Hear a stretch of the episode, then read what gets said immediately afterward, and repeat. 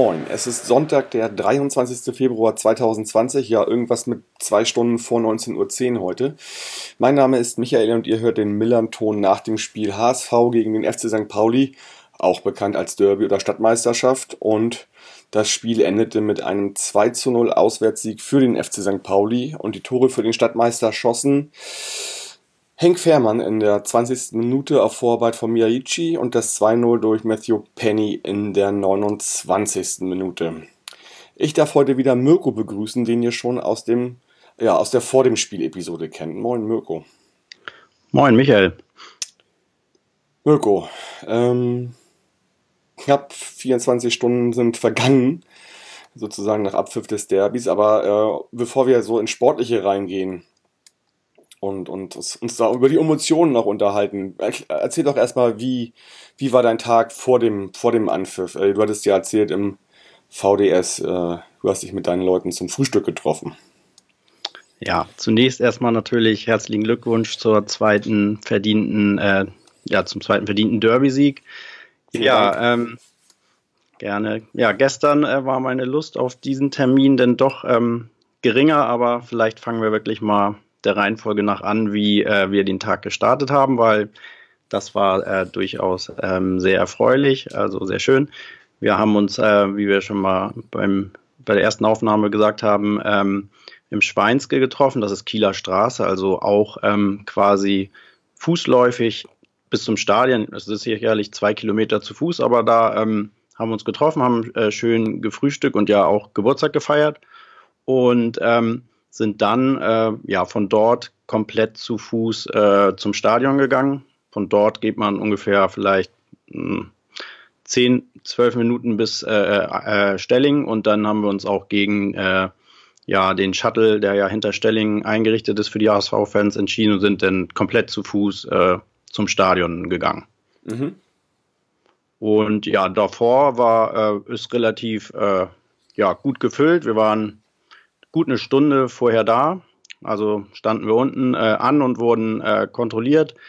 Ja, ähm, die Kontrollen ähm, ja, sind äh, nicht so intensiv ausgefallen, wie ich es gedacht hätte für so ein Derby. Also, was man ja vielleicht auch an dem, ja, Sachen, die man da so zu so einem Derby mit reinnehmen kann, äh, vielleicht an den Pyro-Sachen auch sehen konnte. Aber ähm, also, wir hatten da auch tatsächlich vor uns ein so Erlebnis, was da einer mit reingebracht hat, wahrscheinlich mehr aus Spaß, äh, ist schon irgendwie ein bisschen ja, überraschend, was man da alles in so ein Stadion mit reinnehmen kann. Mhm. Ja, dann äh, sind wir ähm, ja, oben zu unseren Plätzen gegangen, 22b, und dann haben wir gehört, dass es wohl ziemlich genau eine Stunde vor Spiel irgendein Vorfall ja schon ähm, bei euch oder zwischen euch und irgendwelchen HSV Leuten gegeben hat. Aber ähm, das ähm, haben wir aber nicht äh, wirklich äh, ja, wahrgenommen, was da passiert. Das war wohl, mhm. als wir draußen anstanden, also, äh, zum Einlass. Ja, das, das, das ging mir genauso. Ich war auch gerade an der, an der Einlasssituation, die dann auch umgehend quasi beendet worden ist. Und dann wurden halt die Tore zugemacht. Wir wussten nicht aus welchem Grund. Mussten da erstmal eine Viertelstunde warten und dass halt gar nichts passiert. Und ähm, ich kann ja noch mal kurz erzählen, wie das bei uns war. Also ich bin ähm, bis Othmarschen gefahren. Ich habe äh, den Fanmarsch nicht begonnen mit den Sonder-S-Bahn-Landungsbrücken, sondern bin direkt äh, mit der S1, äh, die dann übrigens zur S11 gewandelt worden ist, weil sie logischerweise nicht über Landungsbrücken gefahren ist, sondern über Dammtor, was ja Sinn macht, weil da halt die, das waren glaube ich mindestens drei Sonderzüge, die da gefahren sind.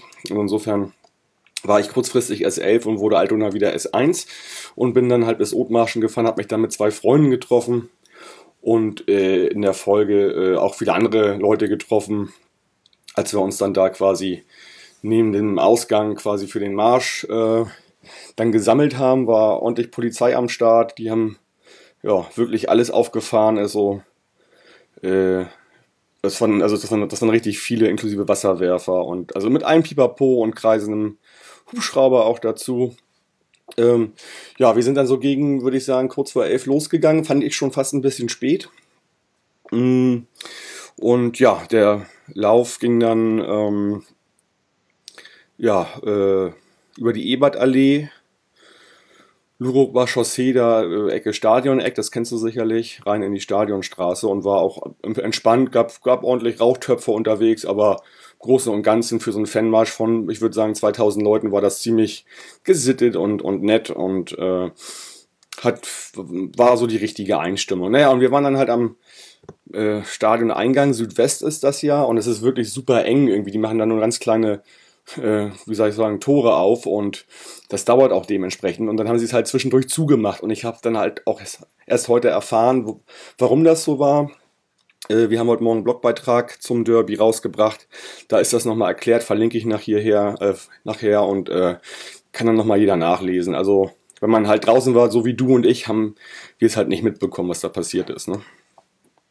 Ja, also, also ich habe nur so weit mitgekriegt, ja, er, ich weiß jetzt nicht, wer angefangen haben soll. Also letztendlich, ähm, ja, also wurden auf jeden Fall Leuchtraketen ja auch Richtung ähm, ja, St. Pauli-Fans äh, geschossen und naja, die St. Paulianer wollten wohl durch die Absperrung durch. Also, aber ähm, wie das genau in der Reihenfolge, was da zuerst passiert ist, ja, ja. will also, ich gar nicht. Mike und Tim haben geschrieben halt, dass es da wohl einen Angriff aus dem HSV-Block gab von 50 bis 100 vermummten Leuten auf den St. Pauli-Block und ähm, ja, dann in dem Zuge auch noch Leuchtraketen äh, bei uns reinflogen. Das ist das, was ich gelesen habe. Gut, ja. Das äh, ist natürlich eine bisschen unerfreuliche Randerscheinung, auch was dann am Freitag ja wohl noch äh, in der Neustadt da passiert sein soll, was ich so gelesen habe oder über dem NDR Berichterstattung gesehen hat. Da haben ja wohl St. Pauli-Fans ein Lokal äh, äh, ja, angegriffen. Naja, das sind so Sachen, die eigentlich so ein Derby nicht braucht. Deswegen wollen wir sie jetzt hier auch, denke ich, nicht zu sehr in den Vordergrund stellen. Ähm, ja, also die Choreo, die dann ja sozusagen die Zeit bis zum Spielbeginn verging dann ja so ein bisschen. Ähm, dann ähm, die Choreo fand ich, ähm, kann man meistens im Nachhinein besser äh, sozusagen beurteilen. Fand ich wieder sehr gelungen. Also denke ich mal, von eurer Seite sah das auch sehr gut aus. Ja, sah natürlich groß aus und ein Derby angemessen auf jeden Fall, klar. Mhm. Genau, euer Block war äh, quasi auch äh, weniger weiß als äh, beim letzten äh, Derby, ne? Stimmt, beim letzten Mal gab es weiße T-Shirts, die verteilt wurden. Die hatten halt alle an, das, daher war es halt relativ weiß. Jetzt war es relativ ja, schwarz, so der Einheitslook der, der Fußballfans. Ja, ich, ähm, ich, plädiere auch mal irgendwie dafür, dass ab 2021 irgendwie die Mode doch mal ein bisschen buntere Sachen macht, weil das sieht äh, ja aus, nur schwarz gekleidete Leute im Stadion, aber ja. na gut. Ich war übrigens, ich war übrigens, ich hatte mir ich war im Block 13a, Reihe 4. Ich wusste eigentlich gar nicht genau, was das ist. Also ich war alleine. Ich hatte mir mein Ticket, ich war vor ein paar Wochen in Aberdeen, habe mir das bei Sturm, äh, hatte mir das bei Windstärke äh, 9 auf der Straße mit dem iPhone geklickt. Ähm, dafür hat das gut funktioniert, aber ich war dann nicht mehr in der Lage, irgendwie mich noch mit jemandem abzusprechen. Deswegen war ich da alleine. Das war direkt am Spielfeldrand, vierte Reihe. Ich hatte ordentlich Platz, ich glaube, weil viele von da einfach weg, weggegangen sind, woanders hin, wo ihre, ihre Leute waren. Ich konnte mich da wirklich austoben, war aber direkt am Spielfeldrand. War auch mal ganz nett, wenn äh, niemand da ist, der einen ablenkt vom Spiel. War das, äh, Sitzpla warst du auf dem Sitzplatzbereich, quasi mhm. neben dem Stehblock? Ja? Äh, rechts, genau, rechts daneben, genau. Mhm. Okay, von eurer Seite rechts. Ja, genau. Das hat man sehr gut wahrgenommen, dass ähm, ja, ähm, da war es merklich leerer. Also ja, es war klar, dass die äh, Leute, die dort Tickets hatten, sicherlich in den Stehbereich gegangen sind, weil ja, einfach vielleicht auch die Nähe denn zu den äh, Heimfans natürlich dann äh, einige auch vielleicht eher ein bisschen abgeschreckt hat. Also ich hätte mir natürlich jemanden runterkommen lassen können, der zwei Karten mitbringt, sodass ich auch da oben reingehe. Aber ich fand es eigentlich mal ganz gut so für mich zu sein, äh, das alles mal so ein bisschen aufzusaugen und äh, naja, im Verlauf des Spiels hat man sich natürlich auch mit den Umstehenden dann sozusagen verbrüdert, logischerweise irgendwie und ähm, ja, äh, hat das da gemeinsam dann, dann gesehen. Aber ich fand es mal ganz gut, da alleine zu sein. Hat mir, hat mir Spaß gebracht und ich war halt wirklich dran, auch natürlich die beiden Tore, die gefallen sind, die Torschützen, die genau quasi dann da hingelaufen sind. Also ich habe eigentlich alles eins zu eins und hautnah live miterlebt sozusagen. Das war ganz toll. Genau, Fährmann ist ja genau auch über diese 16er Ecke, wo du dann ja quasi so in der Verlängerung mehr oder weniger standst, ja, mhm. ähm, ja, in den Strafraum rein. Das ist immer, finde ich, schon ein Unterschied im Stadion, wenn das Tor auf der ähm, eigenen Seite fällt als auf der anderen. Ja.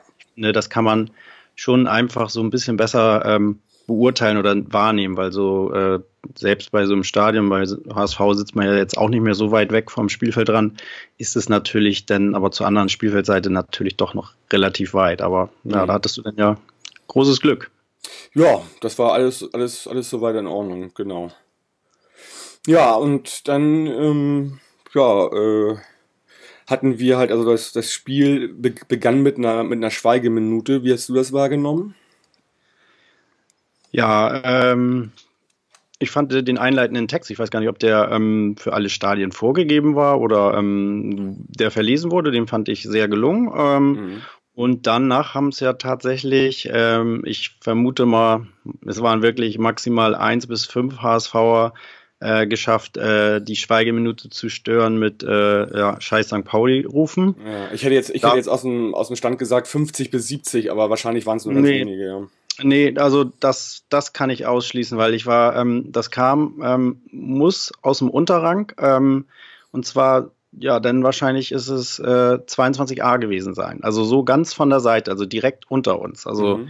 haben auch die Ultras und Co. nichts mit zu tun, keine Ahnung. Also wir hatten auch keinen Blick dorthin, aber die Reaktionen waren dann, glaube ich, auch von allen ähm, ja, ja richtig hat man, angemessen. Hat man schon deutlich wahrgenommen, dann die, die sozusagen Pfiffe dann gegen diese, gegen diese Leute, ne?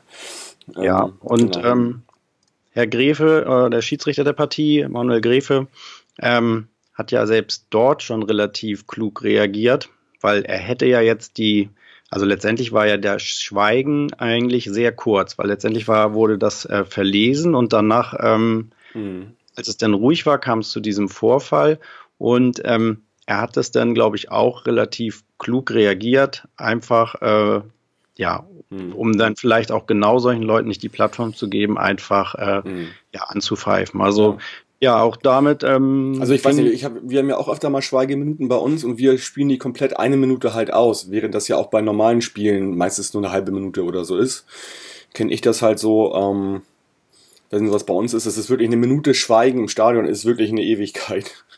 Ähm, ja, und ich finde halt das ein bisschen schade, weil es war eigentlich eine verpasste Chance, irgendwie äh, gemeinsam eventuell nach der Schweigeminute so ein ganzes Stadion Nazis rausrufen zu lassen. Das fand ich schade irgendwie, dass diese Zwischenrufer das im Prinzip zunichte gemacht haben. Ne? Ja, also in so einem Fußballstadion ähm, oder im ganzen Fußballbereich schaffen, haben eigentlich wenig Leute immer auch sehr großen Einfluss auf das mhm. Gesamte. Ne? Also mhm. Wenn ich jetzt auch, wenn wir vielleicht später nochmal zu dieser ganzen Pyro-Thematik, nachdem wir die ja nun schon ähm, beim ja, ersten Gespräch ein bisschen thematisiert haben, könnte man die ja jetzt nochmal ein bisschen fortführen. Auch da haben natürlich relativ wenige so einen großen Einfluss auf so, ein, so eine Gesamtwirkung. Und ähm, ja, das nutzen offenbar Leute auch gern aus, weil sie dann einfach offenbar glauben, jetzt stehen sie einmal im Mittelpunkt. Also so anders kann ich mir das auch nicht erklären, warum solche Schmähgesänge denn mitten in so einer Schweigeminute kommen. Also weiß ich nicht, was man da für Gedanken haben muss, wenn man so etwas tut. Also ja, ja keine Ahnung. Ja. Also, ja, hätte ich mir auch gewünscht. War ja bei Twitter auch von ähm, ein, äh, ich, ich habe es bei Twitter gesehen, dass das eine, ähm, ja, eine aus meiner Timeline, ich glaube, diese Idee aufgebracht hat oder zumindest geschrieben hatte und wäre natürlich toll gewesen und ähm, ja, leider eine verpasste Chance, ja. Genau, das war Tanja, müsste das gewesen sein, von Falke, glaube ich, ne? Präsidentin. Genau, Tanja war das, ja. Ja, Richtig. genau, genau. Ja, ähm, wie auch immer, also wir haben uns auch nicht, ja, man, also wir haben das halt durchgezogen mit der Schweigeminute. Wir wollten auch nicht gegen diese Sprüche angehen. Das hätte auch kein, das würde auch, hätte auch keinen Sinn ergeben irgendwie. Äh, wir haben dann dementsprechend nach der Schweigeminute mit Nazis raus halt geantwortet. So, ähm, oh, das war schon in der Schweigeminute. Also das äh, war schon postwendend. Ja? Auch das ist ja, okay. weil wahrscheinlich gar nicht wahrnehmbar war, was dort jetzt gerufen wurde. Mhm. Ähm, kam postwendend ähm, quasi diese Antwort, wobei ähm, ja ich äh, das auch durchaus nachvollziehen konnte, weil das äh, diese Störung der Schweigeminute mit dem, was gerufen wurde, jetzt äh, äh ja auf, auf jeden Fall man auch eher vielleicht mit Nazi-Gedankengut verbringen könnte, als jetzt quasi, ja, das dagegen St. Pauli gang. Aber ich denke, das ist auch okay. So ja. Also ich hätte jetzt gesagt, das war erst nach der Schweigeminute, die relativ kurz war, aber gut, vielleicht ist das auch eine, eine selektive Wahrnehmung bei mir gerade. Wie auch immer, wollen wir dem auch nicht zu viel Raum einräumen. Schön fand ich, dass es irgendwie so, ähm, ligaübergreifend in jedem Stadion, äh, dass, die, dass die Spieler im, im Trauerflor gespielt haben und daran gedacht wurde, was da letzte Woche passiert ist.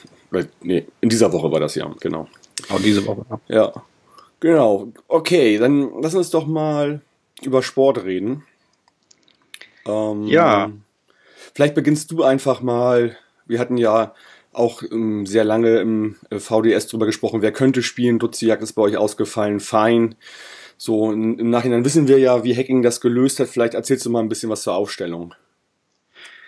Ja, ich hatte mich ja relativ festgelegt, dass ähm, er Hand nicht bringen wird. Und ähm, deswegen sehe ich mich natürlich jetzt auch im Nachhinein ein bisschen bestätigt. Also er hat für Duciak äh, den Hand reingebracht. Das ist im Grunde genommen die offensivste Variante, die man ähm, ja mit unserem vorhandenen Spielermaterial wählen konnte. Und dann ähm, vielleicht auch für viele überraschend, ähm, hat Pujampalo von äh, Anfang an gespielt. Da habe ich jetzt auch im Nachhinein noch eine nette Randnotiz wahrgenommen, zumindest im Profifußball war das nach dreieinhalb Jahren seine erste, sein erstes Spiel von Beginn an. Und ja, okay, ja. war halt immer, immer, immer irgendwie Joker bei, bei Leverkusen. Ja, auch, ich weiß gar nicht, wo war er zwischendurch dann? War er noch woanders? Düsseldorf? Ja, das weiß ich jetzt leider weiß nicht so nicht, genau, aber, aber ähm, ich hoffe auch, dass diese Information ist ein Zitat aus dem Internet, also oder von vom NDR oder sonst wo. Ich hoffe, das stimmt auch. Ja. Ähm, aber ähm, das kann, das kann gut ja, sein. Also war ja immer viel verletzt oder halt, halt, immer irgendwie Joker. Also das, das könnte gut genau. sein. Ne? Ja, und äh, vielleicht äh, ist dann auch das Spiel einfach auch nicht der optimale ähm, ja, Zeitpunkt gewesen um, für diesen Wechsel. Ja, also ich fand ja die ähm, also grundsätzlich die Idee mit Hand, ähm, ja, noch einen weiteren Offensivspieler ohne kämpferische und ähm, ja, körperliche Qualitäten reinzubringen. Und da wir eh mit einer ähm, ja, Dreierkette äh, vorne spielen, also jetzt hatten wir mit Schaub und Hund und Jatta, Jampalo und Kittel hatten wir ja fünf ja sehr, sehr offensiv denkende Spieler auf dem, äh, auf dem Platz.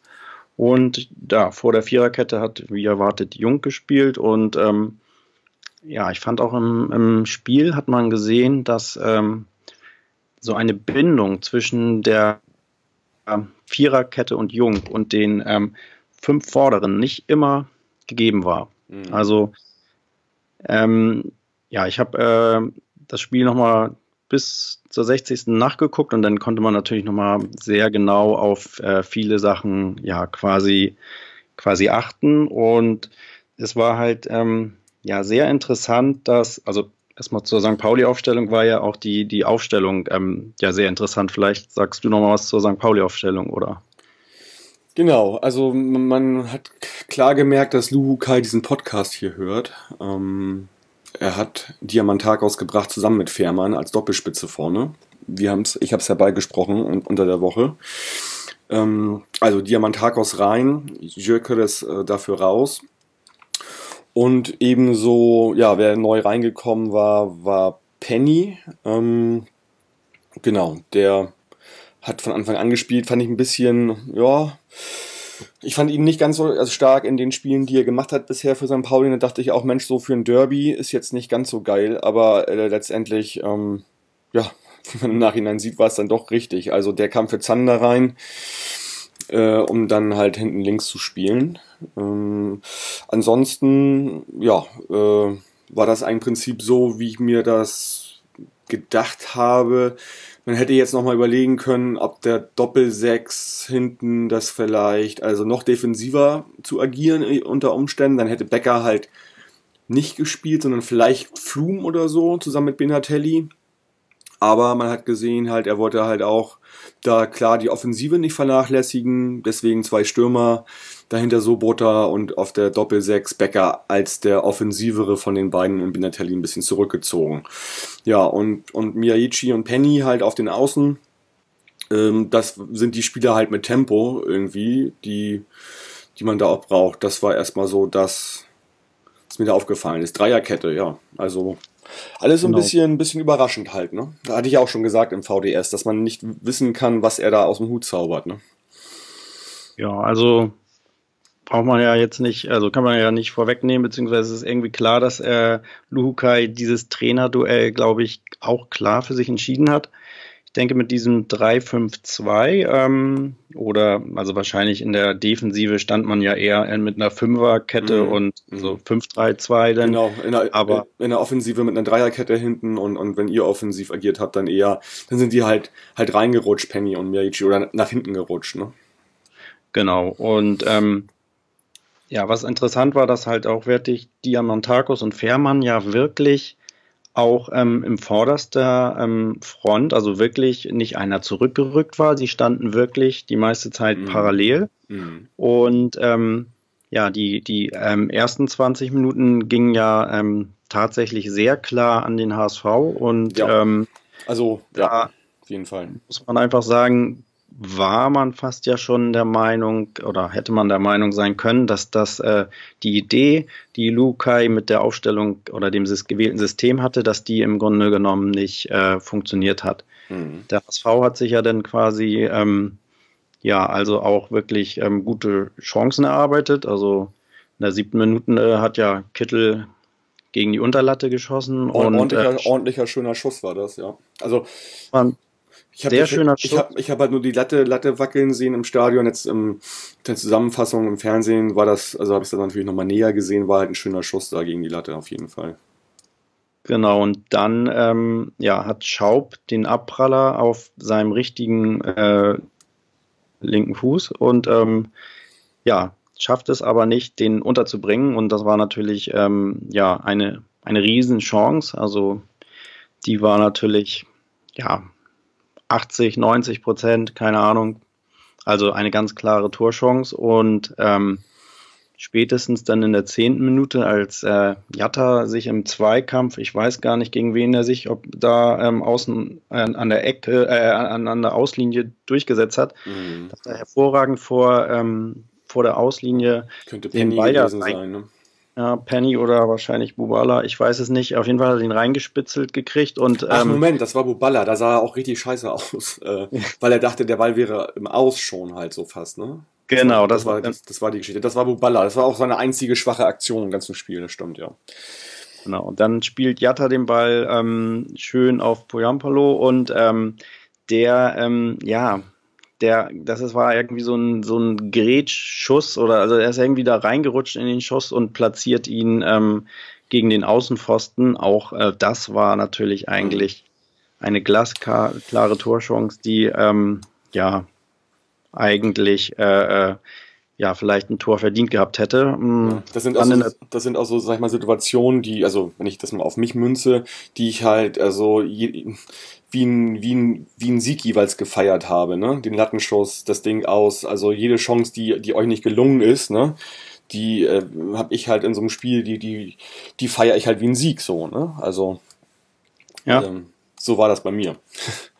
Hat das ja auch bei unserem ersten Gespräch gesagt, ist natürlich ganz, ganz wichtig, das erste Tor zu schießen. Da kann man natürlich über jedes Spiel sagen, das ist natürlich eine Floskel irgendwie, aber mhm. ähm, letztendlich hat man vielleicht bei diesem Spiel gesehen, ähm, wenn der Favorit gut startet, gute Chancen hat und dann ja irgendwann das Gegentor kriegt, dann wird es schwer. Mhm. Genau, in der zwölften Minute gab es noch einen Aufreger, ähm, da hat Diamantakos gelb gekriegt, weil äh, Schaub hat ähm, ja den Ball gegen, eindeutig gegen die Hand gekriegt. Mhm. Ähm, ich glaube, nach ähm, heutigen Handregelungen manchmal wird so ein Elfmeter sogar fast gegeben, wobei ähm, ich glaube, das ist schon auf jeden Fall die sinnvollste Entscheidung war, diesen Elfmeter nicht zu geben. Ja, Diamantakos ist dann, äh, hat dann wild protestiert, hat daraufhin gleich ähm, die gelbe Karte kassiert, was ja. ja. wahrscheinlich für sein Spiel eigentlich gar nicht so klug war, aber. Ja, er ist natürlich auch ein gefundenes Opfer für diese neue Gelbregelung, äh, bei, bei quasi sich gegenüber dem Schiri aufzuregen. Da bin ich mal gespannt, wie sich das noch entwickelt, weil er das halt permanent macht.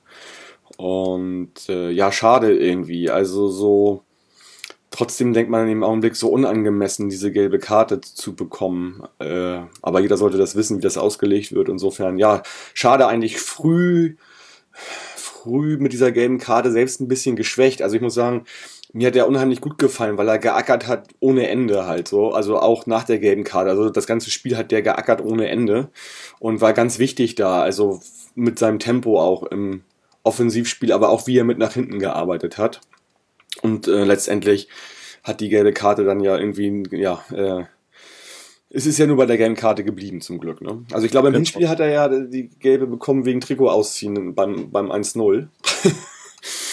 ähm, ja, so, so, ja. Ist, so ist er halt, der Dimi. Aber es, wir reden hier über professionelle Fußballspieler, wir reden über klar kommunizierte Regeln ähm, und von daher, ähm, ja, kann ja. man eigentlich von einem Fußballprofi erwarten, dass er auch in so einem wichtigen Spiel einfach merkt, ich meine, wir haben Videoschiedsrichter, es äh, ist eigentlich völlig hirnrissig, sich da so aufzuregen, wenn das der Schiedsrichter hat das jetzt nicht als Hand gepfiffen. Äh, wenn der Videoschiedsrichter das als Hand sehen würde, würde es ja sowieso Elfmeter geben, ohne dass er sich aufregt. Er hätte das, das Highlight wäre eigentlich gewesen, dass er Gelb kriegt wegen Meckern und dann der Videoschiedsrichter ähm, doch Elfmeter gibt. Also, Elfmeter gibt, ja, dann hätte man gesehen, man wie, wie unsinnig das gewesen wäre. Ne? Aber ich glaube, es ist natürlich, du hast völlig recht. Sachlich gesehen hast du komplett recht. Aber wir haben beide selbst Fußball gespielt, mir gut, du weißt. Also ich glaube, dass manche Sachen, da, da ist man halt im Film drin und ähm, ja. Genau, ich hätte mir wahrscheinlich auch die gelbe Karte abgeholt. Früher zumindest. Vielleicht heute nicht mehr, ich weiß es nicht. Ja. Genau, das war dann der ähm, nächste, oh, naja, kleine Aufreger. Ja, in der 13. Minute hat Fährmann sich schon sein erstes, äh, ja, das erste Mal finde ich unsere Abwehr ziemlich düpiert. Da hat er sich über die Außenbahn ähm, ja stark durchgesetzt, aber dann ist da nichts draus geworden. Aber man hat schon gesehen, dass mit dieser Körperlichkeit von Fährmann unsere Abwehrspieler und da kam auch über die Leibold-Seite, ich weiß nicht, ob Leibold da ähm, ja quasi jetzt involviert war, aber auf jeden Fall hat sich da auch Fährmann schon sehr, sehr ähm, stark durchgesetzt. Und eigentlich ähm, finde ich schon, ähm, ab diesem Zeitpunkt kam St. Pauli schon besser ins Spiel. Genau, also, also ja, das war auch so. Ich glaube, die eure Anfangsoffensivaktionen, die waren dann erstmal erledigt und das war eine Sache, die irgendwie, was die St. Pauli-Spieler gemerkt haben, dass ihr da ordentlich Feuer, Feuer verschossen habt und dann selbst ein bisschen, ein bisschen mehr Selbstbewusstsein bekommen haben, glaube ich. So kam mir das vor. Genau, ich habe hier nochmal bis zur 18. Minute notiert, dass es äh, 6-0 Torschüsse durch den äh, HSV gab. Zu dem Zeitpunkt war tatsächlich der Ballbesitz wieder bei ja, 70, 30. Mhm, über 70. Ich glaube, insgesamt bist du nachher, du hast es ja auch schon gesagt, wird über 60 sein. Wir sind bei 67 rausgekommen für euch dann nach Ende des Spiels. Ne? Genau, wobei man an diesem Spiel wunderbar sieht, ähm, reiner Ballbesitz sagt erstmal auch nicht sonderlich viel. Ähm, nee aus über so ein äh, Spiel. Also von daher, ja, und dann ähm, kam es ja, wie es äh, äh kommen musste, also in der 20. Minute. Ähm, Nicht zwingend, aber es ist schön, dass es so, dass es so gekommen ist, finde ich. ja, ähm, Schaub hatte eigentlich relativ auf der, ähm, ja, auf der ähm, linken Seite, na, jetzt muss man wieder gucken, von welcher, also auf jeden Fall hatte Schaub äh, von, von außen wollte er quasi auf die, ähm, also Richtung Leibold einen Ball spielen und den hat er so als äh, hohen Flugball gespielt. Mhm. Und obwohl Leibold eigentlich nach meiner Meinung nach dichter zum Ball war, ähm, ist aber Miyahichi ähm, zwischengekommen ja, in den Ball. Genau, und so richtig schön Derby-like, finde ich, ist er, ist, er, ist er dazwischen gehauen. Also mit, mit dem vollen Willen und der vollen Kraft, die er hatte, das macht auch nicht jeder Spieler, nicht in jedem Spiel, glaube ich, da, da so reinzugehen. Also da hat man gesehen, wie der das unbedingt wollte. War übrigens neben, neben, also das ganze Kollektiv war toll gestern, aber ich fand halt herausragend, im Kampfeswillen waren wirklich Miyachi und auch Diamantakos. Und das hat auch diesen, dieser, diese Vorlage gezeigt, fand ich bei Miyachi. Ne? Genau, also Leibold, ähm, dem habe ich auch bei unserem ersten Gespräch viel zu wenig erwähnt, dass das eigentlich ja, ähm, ja ähm, neben Fein, also oder auch noch mehr als Fein, er der beste Spieler unserer Saison dieses Jahr ist. Also er ist ja wirklich in der Viererkette ein Spieler, der im Grunde genommen eher Außenstürmer oder äußerer Mittelfeldspieler ist. Und eigentlich ist immer die linke Seite die ähm, Seite, über die HSV spielerisch die Sachen löst. Und das ist halt sehr ja, seiner fantastischen Form geschuldet und auch er hatte gestern mit Abstand das schwächste Spiel, seitdem er bei uns ist. Mhm. Letztendlich waren die beiden Derbys auch wirklich mit Abstand die schwächsten Spiele, die der HSV die Saison abgeliefert hat, was natürlich auch irgendwie ja, bezeichnend ist. Also ja, und, äh, wahrscheinlich die besten ersten 15 Minuten und da war all over das, das schlechteste Spiel der Saison wahrscheinlich, ne?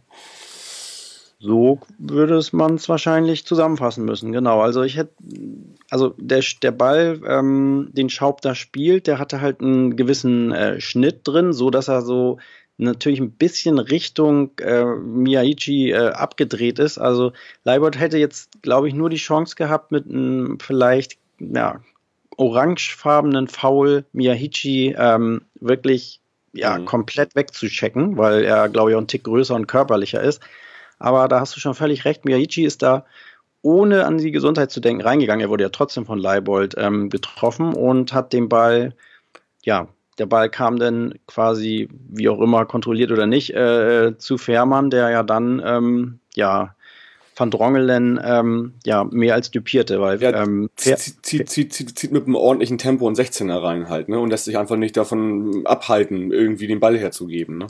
Naja, man muss halt einfach mal gucken, ähm, den Ball hat er bekommen an, der, ähm, am, an ähm, dem Mittelkreis, also schon in der HSV-Hälfte. Also dort hat er den Ball bekommen und von dort ist er losgerannt und war ja nicht irgendwie, also die Abwehrspieler standen ja vor ihm. Es war ja ein 2-2. Also es mhm. waren zwei HSVer gegen zwei ähm, Paulianer. Und ähm, ja, er zieht dann halt wunderbar an Van Drongelen vorbei, der ja sich wie ein Schuljunge da ähm, lässt er ihn da stehen und ähm, ja, macht er natürlich auch äh, überragend, denn äh, das Tor, da kann, ja. kann glaube ich, Heuer Fernandes auch nicht wirklich äh, ja, irgendwas tun. Van Drongelen war ja sowieso in beiden Derby-Spielen einer unserer wichtigsten Spieler, finde ich. Genau, ich äh, weiß auch nicht. Ich glaube, er ist vielleicht, also ihm würde ich noch am ehesten das auch abnehmen, dass er genau weiß, was ein Derby bedeutet und auch dieser unbedingte Siegeswille ist bei ihm eigentlich zu erkennen, weil ähm, ja, noch so ein weiterer Punkt, HSV fehlen ja so ein bisschen vielleicht diese ja, Charakterspieler nennt man sie oder so kämpferisch starke Spieler. Da ist ja eigentlich Van Drongelen unser, ähm, ja, unser Paradebeispiel und äh, gerade der hat es dann ja nicht geschafft, ähm, ja, dort mhm. mal energisch einzugreifen. Und ähm, ich glaube, er hat es er ja sogar mit halb mit Festhalten versucht am Anfang dann noch.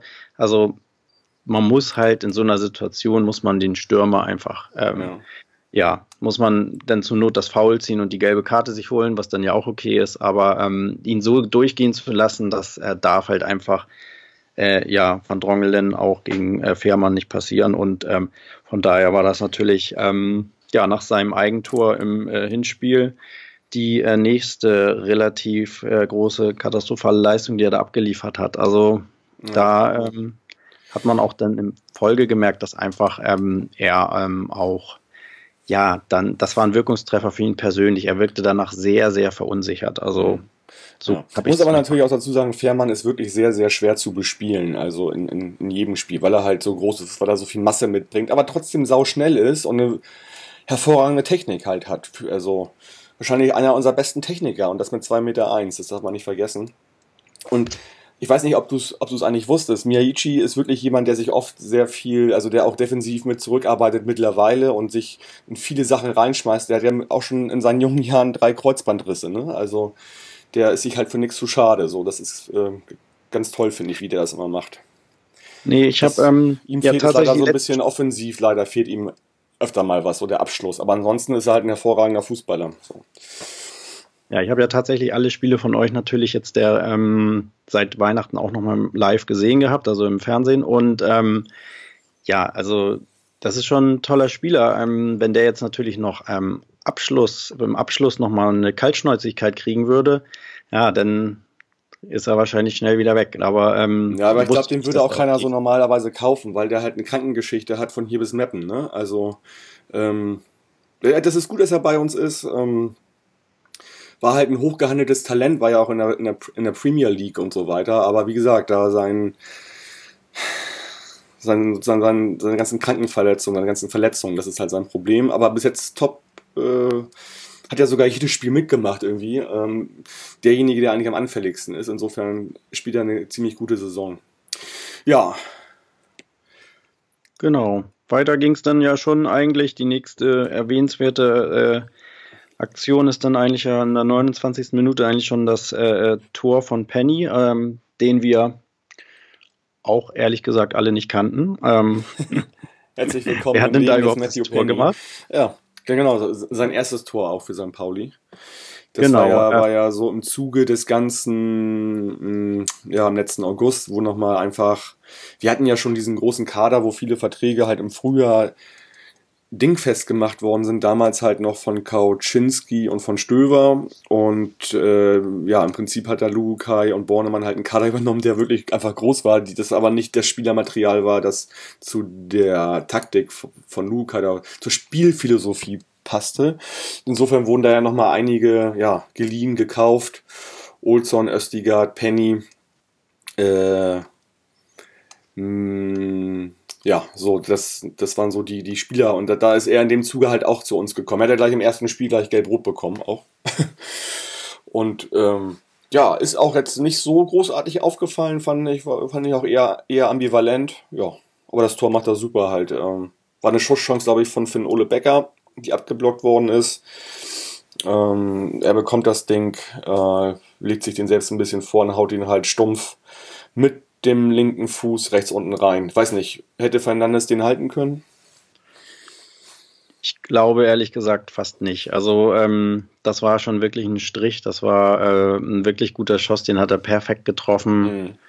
Ähm, ja, also vielleicht, wenn er anders steht. Also das, das, ähm, ich glaube, da so, so wie er stand, so wie er da, ähm, ja, war da, glaube ich, kaum zu halten. Wobei ja, man weiß es nicht. Also das ist halt auch so bei Heuer Fernandes immer so die Sache, ähm, der fällt nicht groß negativ auf, aber hält so einen Schuss halt auch nicht mal. Oder also man muss da ja auch nur ganz minimal gegenkommen und dann ähm, ja, geht er, kann er ihn ins, ins Auslenken, wobei mhm. er in der zweiten Halbzeit ja noch eine grandiose, äh, eine grandiose Parade gemacht hat, muss man mal dazu sagen. Den hält wirklich stimmt dann eigentlich nicht. Das war wirklich ein hundertprozentiges Tor, das er da äh, verhindert hat. Also das war hm, der, der zweiten Halbzeit. Der Kopfball von Knoll oder was man das Der Kopfball von Knoll, genau. Aber oh. genau, eigentlich ähm, ja, ist mir dann quasi nach dieser, nachdem es dann wirklich schon ähm, ja, 2-0 stand, wirklich aufgefallen, dass es so eine Zweiteilung in unserem HSV-Spiel gab, dass ähm, Viererkette und Jung hinten waren. Und äh, Jung wurde ja die gesamte Zeit von Subota in Manndeckung genommen. Das war ähm, ja wirklich beeindruckend zu sehen. Also ähm, letztendlich standen die beiden Stürmer ähm, ja vorne, also Diamantakos und Fährmann haben quasi ja Letschert und Van Drongelen ähm, ja, sich zu denen hinorientiert und Jung, der ja quasi unser defensiver Sechser ist, wurde äh, in Manndeckung genommen von äh. Und deswegen musste der gesamte Spielaufbau eigentlich schon irgendwie über unsere, ähm, ja, über Fährmann und Letscher, äh, von Drongelen und Letschert laufen. Und Van Drongelen war natürlich äh, sowieso durch seinen Fehler so ein bisschen ähm, ja, angenockt und ähm, man hat es nicht mehr vernünftig hingekriegt, die Bälle äh, dann nach vorne zu spielen. Also das war mir auf jeden Fall stark aufgefallen und ähm, ja, dann in der 34. Minute ähm, müsste eigentlich ja noch äh, Becker das 3-0 machen, mhm. weil er alleine ähm, im 16er zum Schuss kommt. Und dann kommt von Lukai, denke ich, nochmal ähm, der nächste ähm, geniale Schachzug, dass er ähm, zur 34. Minute äh, Becker rausnimmt und Knoll bringt. Also ja, das ich ist mir kann, mir nicht kann mir nicht vorstellen, dass äh, äh, Becker irgendwie verletzt war Nö. oder irgendwas hatte, sondern äh, Lukai hat sofort erkannt, okay, normalerweise müsste der HSV ja jetzt noch richtig Druck machen und richtig ja, dagegenhalten. Da bringe ich doch nochmal ähm, aus dem äh, Hinspiel oder sonst auch, also wirklich nochmal einen richtig kampfstarken Spieler. Also das war äh, meiner Meinung nach wieder ein grandioser Schachzug von Lukai, der ja sicherlich auch nochmal ja, mhm. ja, Pauli da gestärkt hat. Ist mir halt auch aufgefallen. Also natürlich war mein erster Gedanke, oh, Finn Ole ist irgendwie an, angeditscht äh, und muss jetzt raus. Dann habe ich überlegt, nee, der läuft eigentlich relativ rund raus. Das scheint irgendwie genau so zu sein, wie Lukai das will. Also wir führen 2-0 und er bringt halt einen Knoll, der irgendwie defensiv Sechser spielen kann, aber auch in die Innenverteidigung mit reinrücken kann. Also wirklich ein genialer Schachzug, den dann zu bringen. Und man, daran sieht man halt auch irgendwie, dass Lukai irgendwie nicht jemand ist, der irgendwie mit irgendwie so Spielern so persönliche Sachen so irgendwie austrägt. Ne? Also egal wie die draußen, bei ihnen geht es immer nur um, um die Sache. Und das hat man halt bei diesem Wechsel auch gemerkt. Also ich hatte ja ein bisschen angedeutet, dass Knoll und Lukai vielleicht nicht so können. Ich glaube aber, von Seiten Lukai ist das überhaupt kein, kein Ding. Und äh, ja, hat da, hat da wirklich sehr, sehr gut reagiert. Übrigens finde ich, ja, stimmt schon, Knoll, Knoll ja, kann kämpfen. Ich finde, es macht er aber viel zu wenig. Ich glaube, man lässt sich da schnell von seinem Äußeren auch ähm, ablenken. Also ich finde, das, was zum Beispiel so ein Diamantakos ackert oder auch ein Miyaichi, ist halt viel, viel mehr als Knoll das tut. Ja, aber manchmal sind ja gerade auch solche Spieler, die, das sind ja auch so kleine Zeichen an die Mannschaft und mhm. auch einfach, mhm. ähm, jetzt, jetzt ist er natürlich auch wieder, ich meine, man hat ja schon das Gefühl gehabt, dass äh, Knoll jetzt äh, irgendwie äh, ja, überhaupt kein, kaum mehr Spielzeit gekriegt hat äh, oder wenig Spielzeit gekriegt hat. Mhm. Und das wird jetzt natürlich vielleicht auch für die Zukunft wieder, ähm, ja, er sich jetzt gebessert haben, dadurch, ja. dass er ihn da angebracht hat. Ne? Das sollte ja. eigentlich jeder Spieler bei St. Pauli sehen, dass man ganz schnell wieder dabei sein kann, wenn man die richtige Leistung bringt, auch im Training vor allen Dingen. Das ist bei Lukai ganz klar zu erkennen. Genau. Ja, also der stellt nicht einfach Leute ab also, äh, und sagt so, ich zähle auf den nicht mehr, sondern der guckt sich das genau an, guckt sich an, wie er taktisch spielen will und dann kommen die auch zu ihren Einsatzzeiten auf, auf jeden Fall. Ja, das ist ja auch eine gute Eigenschaft, die er denn hat. Ähm, ja, in der 36. Minute ähm, hat Hand dann noch ein, äh, eine schöne Flanke auf Schaub ge, äh, gebracht von, von links außen. Ähm, ja, dann Schaub alles andere als ein Kopfballspieler. Ich sah für mich sehr mysteriös aus, wie er hochgesprungen ist. Ist gefühlt ein Tick zu früh, kommt nicht richtig hinter den Ball und ähm, ja, wie würde da ein äh, Stürmer stehen oder ähm, ein Spieler, der ja vernünftiges Kopfballspiel hat, wäre das natürlich der Anschlusstreffer gewesen in der 36. Minute. Das wäre dann natürlich ähm, ja vielleicht nochmal zum rechten Zeitpunkt gewesen. Dann gab es in der 39. Minute nochmal einen Kittel-Freistoß von, vom 16er ähm, Eck, der auch relativ gefährlich war. Und ähm, danach gab es auch nochmal einen Schuss von Hand ähm, nach der Ecke. Und ähm, ja, dann äh, plätscherte das so ein bisschen Richtung Halbzeit. Und das fand ich auch schon sehr bezeichnend, dass es wurde, glaube ich, drei Minuten oder so nachgespielt in der ersten äh, Halbzeit was ja relativ lang ist, äh, dass die äh, HSV-Spieler dann wieder den Ball hatten, was sie ja tatsächlich sehr oft hatten, was man an der Ballbesitzquote mhm. sieht, aber sie wieder auch gar nicht wussten, was sie tun sollten und eigentlich darauf gehofft haben, dass jetzt mal abgepfiffen wird. Und da wurde das äh, Publikum auch ähm, schon unruhig, weil das ja ein bisschen verwunderlich ist, wenn man 2-0 zurückliegt. Aber sie waren quasi eigentlich froh, jetzt in die äh, ja, Pause zu kommen. Aber ähm, ja, das fand ja. ich auch auf jeden Fall bezeichnend. Apropos Pause. Ich habe mir ein alkoholfreies Bier bei euch geholt. Ähm, echte Nahtoderfahrung, geschmacklich. Würde ich nicht mal im Dresdner anbieten, aber es ist wahrscheinlich in vielen Stadien so, also bei uns ja generell auch. Ähm, das war meine Erfahrung in der Halbzeit. Aber was ich auch ganz komisch fand, vielleicht kannst du mir das beantworten, ist das normal, dass so Ex-Trainer Interviews geben zum Spielverlauf äh, innerhalb der Halbzeitpause off offiziell für alle im Stadion? ja, da sind äh, häufiger mal ehemalige, ähm, ja, ja, ob jetzt, er ist ja auch jetzt auch ein Spieler, war jetzt zufällig auch mal Trainer. Du meinst ja, jetzt äh, Doll, Thomas ne? Doll. Mhm. Ja, ähm, also, also hätte ich überhaupt, hätte ich überhaupt keinen Bock drauf. Also wenn das bei mir wäre, äh, in meinem Stadion, dass irgendwelche Leute zum Spiel irgendwelche Kommentare geben, die jeder mithört, irgendwie so, weiß ich nicht. Wäre wär nicht so mein Ding, glaube ich. Gut, kennen wir jetzt nicht anders. Ähm, also äh, äh, ehrlich gesagt folgt man dem äh, Halbzeitprogramm ja auch nicht sehr. Also das ist ja immer so, ähm, letztendlich während des Spiels fiebert man mit und das nutze ich eigentlich mehr ähm, mit den Freunden, denen man da ist, sich auszutauschen, nochmal ähm, ja, zu drüber zu philosophieren. Ja, wie ist es denn jetzt gelaufen? Was könnte man denn machen? Was könnte man ändern? Und ähm, ja, da kommt man dann, finde ich, auch schon schnell ähm, zu einem großen Problem, das Hand von Anfang an gespielt hat. Man hätte ja vielleicht mal einkalkulieren können, dass äh, man auch in Rückstand geraten kann. Und äh, da hat ähm, ja, da hat man sich ja eigentlich schon früh Hacking die Chance genommen, vielleicht hätte er mit Duciak gestartet, hätte er ja eine Hand bringen können, hätte er eine kleine offensive Einwechslung machen können, ohne jetzt sein gesamtes System umzustellen. Aber ähm, deswegen stand ich auch in der Halbzeit da und dann haben wir überlegt, ja, was kann man denn jetzt überhaupt machen oder was kann man ändern? Und ja, da fiel einem dann auch nicht ähm, mehr viel ein und ähm, ja, da fiel auch äh, Hacking offenbar nicht viel ein, der ja jetzt sehr selbstkritisch, ich weiß nicht, ob du das mitgekriegt hast, die äh, Derby-Niederlage auf seine persönliche Kappe nimmt, dass er auch in der Halbzeit nicht die richtigen Worte und nicht die richtigen Umstellungen ähm, ja, in die Wege geleitet hat. Also genau, man, man könnte ja erwarten bei so einem Spiel Derby 0-2, dass es irgendwie so einen Doppelwechsel gibt zur zweiten Halbzeit, ne? wenn man das so. Genau, also ich habe ähm, während der Halbzeit dann ja, also was Thomas Dolder gesagt hat, habe ich auch tatsächlich nicht wirklich wahrgenommen, weil ich da auch wirklich ja auch eigentlich nicht aufnahmefähig für bin und auch also mir überhaupt nicht anhören wollte, was er da jetzt äh, zu sagen hat. Ähm, was mir aber auch negativ aufgefallen ist, wie unsere ähm, Auswechselspieler sich warm gemacht haben. Es war ja offenbar schon klar, dass keiner jetzt irgendwie äh, sofort zum Einsatz kommt.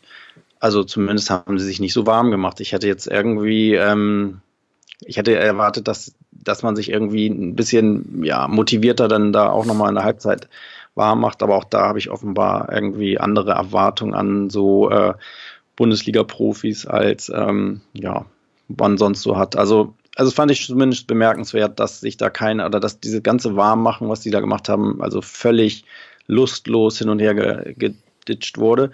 Und ich könnte mir vorstellen, so ruhig wie Hacking, was ja eine ganz gute Art ist, also seine Charaktereigenschaft ist ja, dass er immer Ruhe vermittelt. Und auch, wenn jetzt die Medien, na, jetzt kommt ja, ja, der Aufstieg ist in Gefahr und so, da ist er ja wunderbar sachlich und nimmt den, den Druck raus, ist nur ein Spiel, was verloren wurde, ist ja alles schön und gut. Aber ich stelle mir auch vor, dass seine Halbzeitansprache genauso war.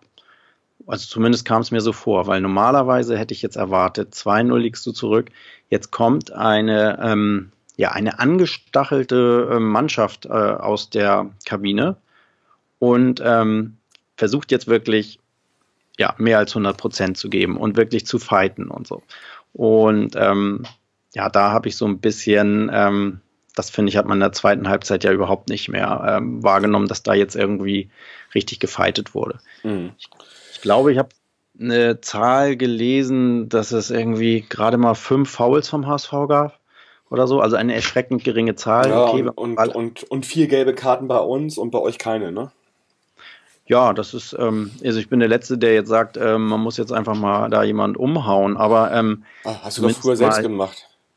Ja, aber ähm, das, ja, aber das, da sind wir ja wieder bei dem Problem, dass ein, ein Schaub, eine Hand, ähm, die, die äh, machen denn da nicht irgendwie mal ähm, ja, ein großes, äh, äh, ja, irgendwie ein, machen mal eine Aktion, die vielleicht so, so nochmal wachrüttelt. Ne? Mhm. Also das ist, äh, ja, auf ja. jeden Fall würde ich auch da sagen, da hat Hacking, also noch ein weiterer Punkt in der Halbzeit, ähm, auch ja, Lukai äh, weiter seine Truppe gut eingestellt und Hacking hat es nicht geschafft, irgendetwas also zu ändern. Also ich, ich wüsste nicht, was Hacking in, in der Halbzeit jetzt ähm, ja, modifiziert hat. Mhm. Zeitweilig hat die Jatta die Seite gewechselt. Äh, das, das war, glaube ich, auch kurz schon vor der, ähm, ja, vor der Halbzeit der Fall. Aber ähm, ja, dadurch ähm, hatte er ja auch wieder die, die äh, quasi eingespielte Achse von ähm, ja, Leibold, ähm, ja, und Kittel, also und dann, dann kam plötzlich Jatta rein. Das, das, passte meiner Meinung nach äh, auch alles nicht. Also ich finde, er hat da überhaupt keine Mittel gefunden und ähm, ja, dann plätscherte für mich das Spiel so dahin. Lass, lass uns doch einfach mal, wir sind schon wieder in der Zeit schon wieder so, oh. so ganz knapp, Mirko. Lass uns doch einfach ja. mal die, die beiden großen, wichtigen, äh, ähm, sozusagen, äh, Aktionen in der zweiten Halbzeit einmal, einmal, betrachten. Also es gab noch zwei Tore im Prinzip, die nicht, die nicht gegeben worden sind. Ne? Genau. Also vielleicht äh, das, der Knoll, äh, Kopfball, den mhm. Herrn äh, Heuer Fernandes äh, hält grandios. Den muss man tatsächlich auch nochmal ansprechen. Und er hat ja auch noch einen Freistoß, der auch rechts knapp da am, am Tor vorbeiging. Ne? Knapp über den Winkel rüber, ja, genau. Ja. Ja, dann ähm, ja, gab es ein äh, Kopfballtor. Ähm, wer hat es geköpft? Das habe ich gerade. Binatelli. Binatelli geköpft. Ähm, wurde denn nach Videobeweis nicht gegeben. Ja, es stand oh. äh, Miyahichi, glaube ich, im Sichtbereich angeblich von Heuer Fernandes. Also. Boah. Oh, no. Also, boah, kann man auch durchaus ja. geben. Also weiß ich nicht. Ja, gut. Ja, würde ich auch sagen, eher Tor. So, hat er auch schön Tor, gemacht. Also, also- muss man erstmal machen, aus der Entfernung da das Ding rechts rein, reinzuhauen. Also, ja, schade, hätte ich ihm gegönnt, weil er halt wirklich auch zu den Leuten gehört, die irgendwie jetzt in der Hinrunde so die Gewinner sind und die sich da, der eine ganze Halbserie auf der Bank saß oder gar nicht im Kader war und sich einfach durchs Training und Trainingslager da in diese Mannschaft gefeitet hat. Und das wäre jetzt ein Höhepunkt für den gewesen. Hätte ich ihm durchaus gegönnt. Ja, gut.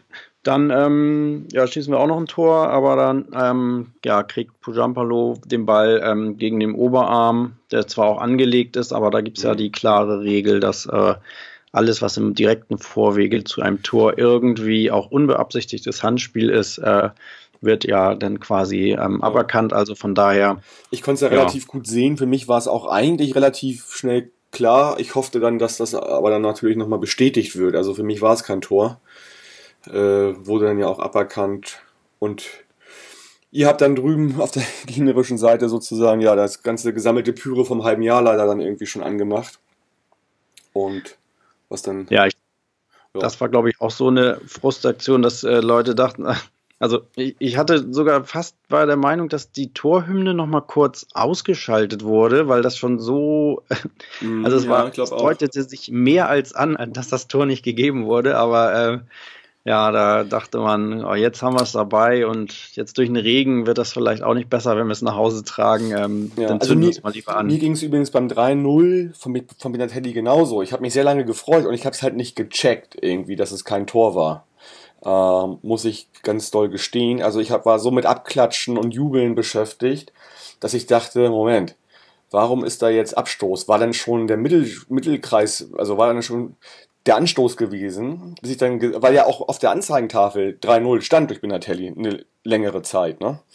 Okay. ähm, war ich da auch ein bisschen aus dem Konzept und habe mich dann, ja, war da ein bisschen ernüchtert irgendwie, als das nicht gegeben wurde. Ja, Ja, also genau, also was aber dann auch bezeichnend ist, dass ein Hinterseher, unser Stürmer Nummer 1 bis zu diesem äh, äh, Spieltag in der 71. denn gebracht wird. Also wenn man Mhm. 2-0 zurückliegt, ähm, hätte ich mir jetzt doch erwartet, dass man vielleicht einfach äh, zur Halbzeit schon ja, sein System umstellt, einen zweiten Stürmer bringt, irgendwas Überraschendes macht, aber ja, da ähm, hat Hacking, glaube ich, mit dem Politik der ruhigen Hand, wie man noch so schön sagt, ähm, ja, ist ja nichts äh, quasi ähm, ja, geändert. ja genau, Kittel, Ja. Kittel, ja, hatten wir auch schon gesagt im, im, vor dem Gespräch, also Kittel und Hinterseher zusammen 20 Tore irgendwie. Der eine ist in der 62. raus und der andere kommt in der 71. Ne?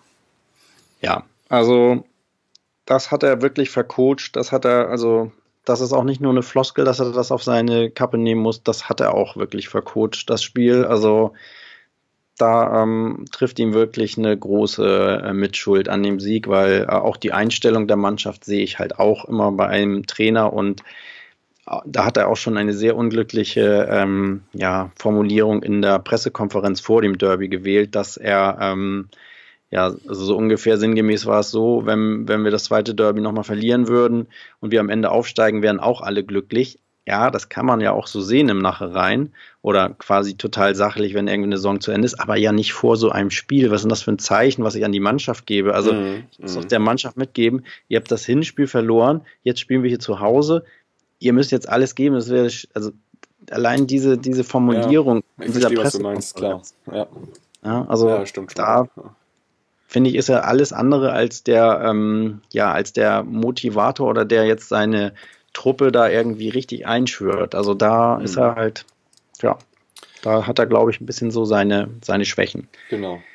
Ja, das, das, das führte dazu, dass wir den ersten Doppelderby-Sieg seit 66 Jahren holen. Ähm, das letzte Mal war in der Saison 1953, 54 noch zu Oberliga Nordzeiten. Also ja, wirklich erstaunlich. Hätte ich jetzt auch so nicht gedacht, dass wir einfach mal 4-0 Tore und 6 Punkte holen. Und das sind sechs Punkte, die euch vermutlich nachher eventuell das Genick brechen werden, wenn es um den Aufstieg geht. Ne? Genau, Bielefeld eventuell, hat ja eventuell. Bielefeld hat ja heute auch ähm, gewonnen.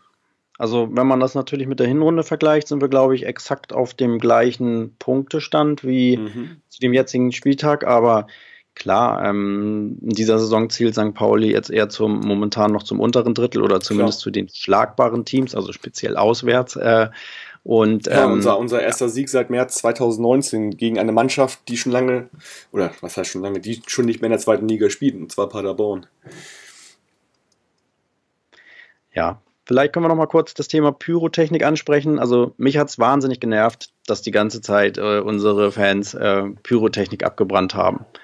Also daher würde ich auch sagen, dass dieser Versuch äh, dieses legalen Pyrotechnik-Einsatzes, wo ich ja letztes Mal noch gemutmaßt habe, gelangt das den Leuten, also die Pyrotechnik mhm. einsetzen, das kann man wohl klar ja. mit Nein beantworten. Ich kann mir das auch nicht vorstellen, also. Aber ähm, dieses ständige äh, Gezünde vom Pyro, also finde ich, äh, ja, weiß ich auch nicht. Also mich hat es persönlich genervt. Mhm, okay. Ja, aber gut, muss jeder für sich selber wissen, aber ähm, naja. Ich fand es bei uns sah es sehr schön aus, war auch überwiegend eigentlich nur zum Ende des Spiels, wenn ich das, aber ich habe nicht immer hochgeguckt, also ganz ehrlich, also das hast du wahrscheinlich besser gesehen. Ja, es gab am Anfang, glaube ich, noch mal ein paar grüne ähm, ah, ja, Rauchtöpfe. Rauch, genau, Rauchtöpfe waren das, ja. Stimmt. Ja, aber ja. auch ja, eher. Ich, ich, fand, das war sehr angemessen, die Stimmung und so, wie, wie wir das dann irgendwie inszeniert haben, da war, war im Derby-Sieg irgendwie angemessen. Ich fand es sehr, sehr schön. Ähm, genau, also da muss ich auch sagen, habt ihr sie denn ja quasi im, ähm, dem, am Ende zum, zur Siegesfeier irgendwie gezündet und dieses pure, einfach während des Spiels die ganze Zeit das anzünden, ja, da fehlt mir jetzt auch irgendwie, ja, die Aussage dahinter, was, was das bringen soll, außer, ja, dass ich vielleicht zeigen will, dass ich in so einem Derby auch äh, die ganze Zeit Pyrotechnik in so einem Stadion reinbringen kann und das jederzeit anzünden kann. Also das fand ich, ja, es war einfach ähm, nicht unser Tag gestern, würde ich mal sagen. Ähm, daher ja auch wirklich verdienter Sieg, obwohl, wenn man pur die Daten angucken würde, würde man ja. gar nicht sagen, dass der HSV so, ähm, so schlecht war, weil ähm, ich glaube, selbst die Zweikampfquote äh, ist ja, höher ausgefallen. In, in, in, allen Belangen äh, war das, sagen die Daten, dass ihr besser seid. Also ja, mehr, mehr, mehr, mehr, Lauf, mehr Laufleistung, doppelt doppelt oder ja, doppelt so viel gespielte Pässe wie wir. Äh, fast dreimal so viel angekommene Pässe als bei uns und so weiter und so fort. Ähm, alles spricht für euch. Also nur, ich sehe hier nur einen Ausschlag in die andere Richtung bei den Toren. ja, und das ja. ist nun mal die wichtigste Rubrik und die B-Note, sagen wir mal so, der diese Wahrnehmung von Einsatz oder Kampf auf dem Spielfeld, ähm, da war es schon so, dass ähm, ja, der HSV ähm, oder die HSV-Spieler einfach eher den kürzeren gezogen haben. Also Diamantakos ist mir da auch wirklich aufgefallen, dass der wirklich, ich habe mich auch gefragt, der hat mit Handschuhen gespielt, ob der irgendwelche besonderen Handschuhe hat, um die Leute besser festhalten zu können, weil er hat ja mit kurzen Ärmeln und Handschuhen gespielt, das war nicht sonderlich kalt. Also ich, ich weiß es auch nicht. Das fand ich sehr äh, bemerkenswert. Das würde mich auch mal interessieren, was er da für spezielle Handschuhe anhatte. Aber hat vielleicht keine Hände, aber dafür einen guten Schuss. Ja, Man weiß das nicht.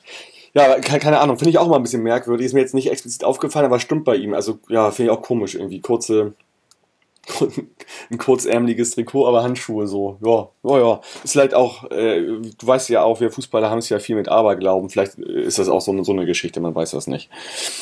Ähm, ja, seid ihr denn denn gut nach Hause gekommen? Wie, wie hat sich das so mit, mit dem Verlassen des Stadions?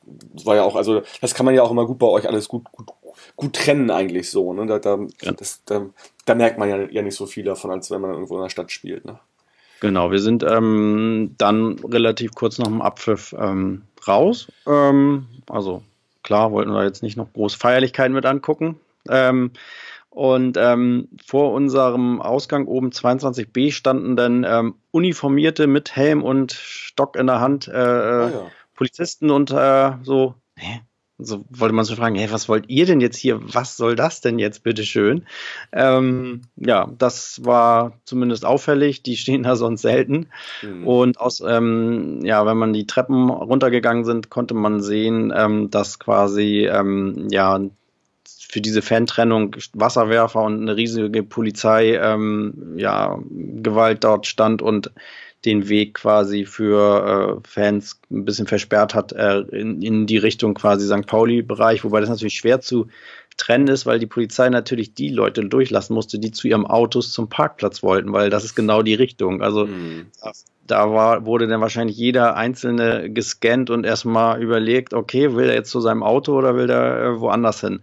Ja, ja und dann äh, bin ich äh, ja zurück, wie, wie wir es üblich ja eigentlich An- und Abreise ja über Eidelstedt machen, durch wirklich extrem starken Regen und ähm, bin völlig durchnässt worden und ähm, ja. Ja, also. Ich, ich bin auch nämlich, äh, als ich da mal rausgehen wollte aus dem Stadion, war gerade so, so eine Windböen-Geschichte da irgendwie, die fünf Minuten ging. Da war der Regen irgendwie quer in der Luft. Ich bin kurz raus für zwei Minuten, bin wieder rein und war klitschnass halt. Und das war so windig draußen. Das war, ja, also das, das, hat mich dazu quasi bewogen, das Stadion oder wieder ins Stadion zu gehen erstmal. Weil das echt, echt eine harte Nummer war irgendwie. Genau, wir sind natürlich eher so, äh, hatten eher das Bedürfnis, diesen Ort jetzt eher zu verlassen, aber ähm, mhm. ich glaube, das kann auch der Grund sein, dass es ja zum Glück im Nachhinein, glaube ich, ist nichts weiteres passiert, wenn ich das so richtig wahrgenommen habe in den Medien. Also, nö, also wir sind raus, wurden dann nochmal so für zehn Minuten in so einem, in so einem Kessel gesammelt, mhm. bis das dann losging, aber dann konnte man auch aus dem Kessel raus. Ich bin dann halt mit einem Freund, mit zwei Freunden über den Friedhof gegangen dort, Abkürzung mhm. genommen, so waren wir halt relativ schnell an der Luroper Chaussee und waren dann halt vor dem eigentlichen Fanmarsch. Aber ich wollte dann auch schnell weg eigentlich, weil ich irgendwie Bock hatte auf ein gutes Bier. Und ähm, wir sind dann halt den Weg, die, den wir halt auch hingegangen sind, direkt wieder nach äh, Othmarschen gegangen. Diesmal auch ein bisschen schneller, weil wir natürlich alleine waren. Und dann kam da auch direkt eine S1 und ich war dann halt weg. So. Also das war alles entspannt. Das war dann nichts mehr. So. Genau, fällt mir auch gerade ein, auf dem Hinweg in Stelling, da ähm, haben wir auch so eine kleine Gruppe St. Pauli-Fans gesehen, aber auch die wurden, ähm, ja, wir fragten uns nur, ja, wo seid ihr eigentlich falsch abgebogen, aber die konnten auch problemlos denn äh, mit zum Stadion anreisen, so wie ich es wahrgenommen habe, das äh, so wie es eigentlich auch sein soll. Ne? Ja. Ja, ich glaube, damit hätten wir allumfassend noch nicht ganz, fällt mir gerade ein. Äh, wir hatten auch über jetzt weiß ich auch genau, wie es heißt, die Virtual Bundesliga, was für ein, was für ein Grottenname, Virtual Bundesliga gesprochen. Da waren wir ja krasser Außenseiter auch und, und ihr wart weiter oben. Wir haben 7-1 gewonnen am Donnerstag. Ist mir aufgefallen. Ja. Und ich habe gerade die Info bekommen, das wäre dann natürlich noch die Krönung gewesen, aber herzlichen Glückwunsch, ihr habt das äh, Frauenpokalspiel im, Lot, äh, im Lotto-Pokal Viertelfinale mit 2-0 gewonnen gegen unsere erste Frauen. Ach, dann ist das vielleicht jetzt wieder die Wende und. Man, äh, man, man weiß das nicht, genau. Tja, und. Wie, wie, wie große Lust hast du denn, Mirko, nächste Saison wieder mit, mit mir zu sprechen? ja, ähm, hatte ja äh, auch so eine Fangfrage letzte Woche äh, vor dem Spiel gestellt bekommen. Ähm, ich würde ja schon äh, äh, ja lieber auf das Gespräch nächste Saison ähm, verzichten. Ähm, hatte noch so einen O-Ton von einem St. Pauli-Fan gehört. So, jetzt haben wir sie zweimal geschlagen, jetzt können sie auch abhauen in die erste Liga, war so sinngemäß. Also, ja, natürlich, das sehe ich genauso, weil ja das, dann bleiben wir erstmal Stadtmeister, das wäre doch toll, also für uns. Aber ich hätte ja. auch genauso Bock nochmal auf eine nächste Saison, also hätte ich auch Bock drauf. Aber dann, dann ja, ja ich glaube momentan. Es, wird, es, es, bleibt spannend, finde ich. Es bleibt sehr spannend. Also ja, also so, so, wenn man jetzt mal betrachtet, ähm, Bielefeld. Bricht einfach nicht ein, was ich ihnen seit Wochen irgendwie angedeihe, aber sie brechen einfach nicht ein. Ja, aber noch ist auch, ähm, noch haben sie genug Zeit einzubrechen. Also ja, eigentlich müssen sie das auch mal irgendwie so statistisch gesehen. Weiß, dass man die Spiele jetzt eigentlich, ähm, irgendwann ist man ja an dem Punkt, wo man sagt, ja, das Spiel musst du jetzt gewinnen. Das ist ja so ein bisschen an dem ja, Punkt, ja. wie der HSV jetzt auch war ähm, eigentlich bei jedem Spiel. Das Spiel musst du eigentlich gewinnen und das sind dann tatsächlich die, äh, wenn diese Leichtigkeit äh, und dann plötzlich mal irgendwas nicht mehr klappt, dann könnte das schon sein, dass sich es einbricht. Also momentan, äh, ja, würde ich sagen, eher 55 Prozent, dass wir vielleicht uns nochmal widersprechen. Ja. Ja, ich, wir sind gespannt. Wir werden es erleben. Und ähm, wohin fahrt ihr jetzt am Wochenende? Wir ähm, fahren ins wunderschöne Erzgebirge. Ah ja, schön Nudeltopf Wir essen. ähm, ja, man darf gespannt sein. Ähm, Pujampalo ähm, hat sich jetzt heute Vormittag, habe ich gehört, äh, hat sich wohl verletzt in dem Spiel. Also von daher ähm, fällt noch ein Spieler aus und ähm, ja, also von daher bleibt es also auch spannend, wie es quasi ja jetzt weitergeht und mhm. was für Schlüsse Hacking jetzt aus diesem Spiel zieht. Also äh, ja, warten wir mal ab, wie es ja. weitergeht. Ich hoffe natürlich sehr, dass wir beim nach dem Hinspiel jetzt mit einem deutlichen oder muss von mir aus auch nicht deutlich sein, einfach mit einem Sieg wieder zurück in die Spur kommen und dann quasi nach dieser bitteren Niederlage irgendwie ähm, ja wieder Normalität herrscht, weil also bei aller Kritik, die man ja jetzt auch an Hacking oder auch ich jetzt geäußert habe, ähm, die ersten 20 Minuten haben ja gezeigt, dass die Mannschaft schön Fußball spielen kann und ähm, wenn alles gut läuft, ähm, ja auch so ein Spiel gewinnen kann, ohne Probleme. Bloß wenn etwas äh, ja, Schlechtes passiert, muss natürlich eine Mannschaft dann auch nochmal wieder den Hebel zusätzlich umreißen können und das fehlte mir halt einfach. Aber mhm. mal sehen, was die Rückrunde noch bringt. Alles klar, Mirko. Dann wünsche ich dir persönlich erstmal ja alles Gute irgendwie und ähm, mal gucken, was das nachher wird. Ich kann ja noch mal kurz erzählen. Also ja, vielen Dank für die beiden Gespräche auf jeden Fall. Danke, dass du dir die Zeit genommen hast, uns da mal ja, auf den Laufenden zu bringen und auch jetzt das Spiel zu analysieren. Und wir gucken mal, ob wir dann nächste Saison wieder sprechen oder ob es ein anderer äh, sein wird. Ich äh, ziehe ja immer die Leute aus meinem Dunstkreis hervor, die die Ahnung haben und die, die, wo ich meine, die sollten unbedingt mal in der zweiten Liga über Fußball reden.